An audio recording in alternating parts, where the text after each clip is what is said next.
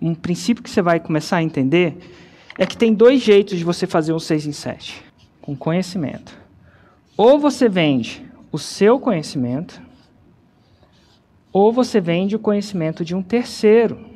Mas como assim, Érico? Vender o conhecimento do terceiro? Existe muita gente que sabe de alguma coisa e não sabe fazer o 6 em 7. Mas muita. Entra numa livraria. Quantos livros tem numa livraria? Clássica aí. Vamos pegar uma livraria de capital, Saraiva, Livraria Cultura. Mil, dois mil. Quanto daquelas pessoas sabem fazer o 6 em 7? Quase nenhuma. Quantos, quantos cursos são dados no Brasil?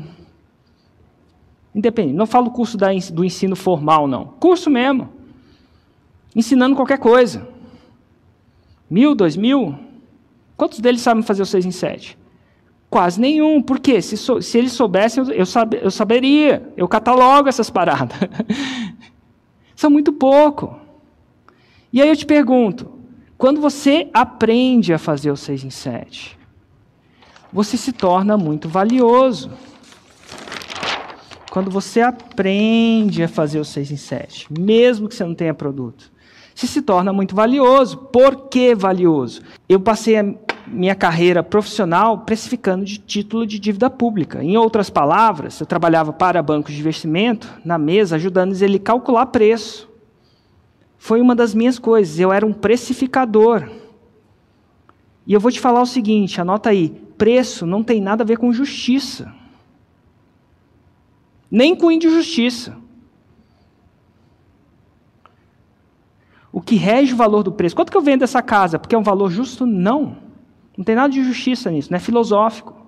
Preço é uma relação entre demanda e oferta. Desde o tempo de Jesus Cristo era assim, desde o tempo dos romanos era assim, desde o tempo dos gregos era assim. É demanda e oferta. O que determina o preço da casa que você quer vender ou comprar não é o que é justo, o que é certo, o que é errado. É demanda e oferta. Se tem 10 pessoas interessadas naquela casa, o preço vai subir.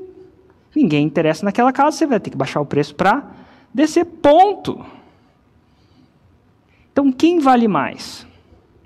O expert ou aquela pessoa que sabe fazer o 6 em 7? o expert ele vai achar que ele vale mais. Mas o que determina preço e valor não é o que ele acha. E nem justiça. É oferta e procura. Quantos experts existem versus quantas pessoas que sabem fazer o 6 em 7? E hoje, existem muito mais experts do que pessoas que sabem fazer o 6 em 7. Logo, a balança está a favor de quem? Quem faz o 6 em 7. É simples assim. Por mais que a gente não queira aceitar, acho que não deveria ser assim filosoficamente, sei lá, a princípio, mas não é assim. O mundo não é assim. O mundo é o mundo. Desde o tempo dos gregos. É simples assim. Então, quando o cara vai lá, ele tem um livro, e vai querer publicar o livro numa editora, sabe quanto que a editora paga para ele? Mal menos? Abaixo de 10%. Eu estou falando sério, aqueles livros que você foi lá na Saraiva, o autor ganha menos de 10% do preço de capa daquilo. Se ele for muito bom, ele ganha 10%. E se ele for porreta, pica das galáxias, ele ganha 12%. E por que, que é 12%? Porque tem mais gente procurando a editora do que a editora quer publicar. E não é, é certo, errado, a editora faz o trabalho dela, tem que ser bem pago, aquela coisa toda, mas não é isso que determina a porcentagem. É oferta e procura, no final das contas, ponto. Porque a gente vive num mundo onde muita gente achava que o livro era a solução e nada de errado. O livro é tudo de bom, compro vários. Mas ele ganha isso. Então, quando você sabe fazer um 6 em 7, faz uma proposta de 50% a 50%, não de ser pago uma mensalidade, de ser dono do negócio 50%, é uma excelente proposta. Por quê? É quase o triplo do que uma editora paga. E se o cara é expert, ele sabe disso. É só mandar ele na editora e perguntar quanto que ela pagaria. Você passa a ser muito valioso. Não porque você acha que deve ser bem pago por isso. É só oferta e procura. Se é que ele não quer, tem quem queira. Eu te digo mais: quando você faz um 6 em 7, você não corre atrás de expert. Expert corre atrás de você. Você escolhe nos dedos quem você quer trabalhar. E quando você sacar isso, o seu jogo muda. Coisa que a maioria das pessoas, na inocência da faixa branca, a faixa branca é branca pela inocência, né? É uma faixa que não foi suja. Por que a faixa preta é preta? É de sujeira mesmo. Eu não sei se é de sujeira, mas eu acho que tem a ver com isso. Não sei ao certo, mas tem a ver com isso. O cara sujou, foi lá para o tatame, ou dojo, ou onde que sujou tanto aquilo que a, a faixa ficou preta.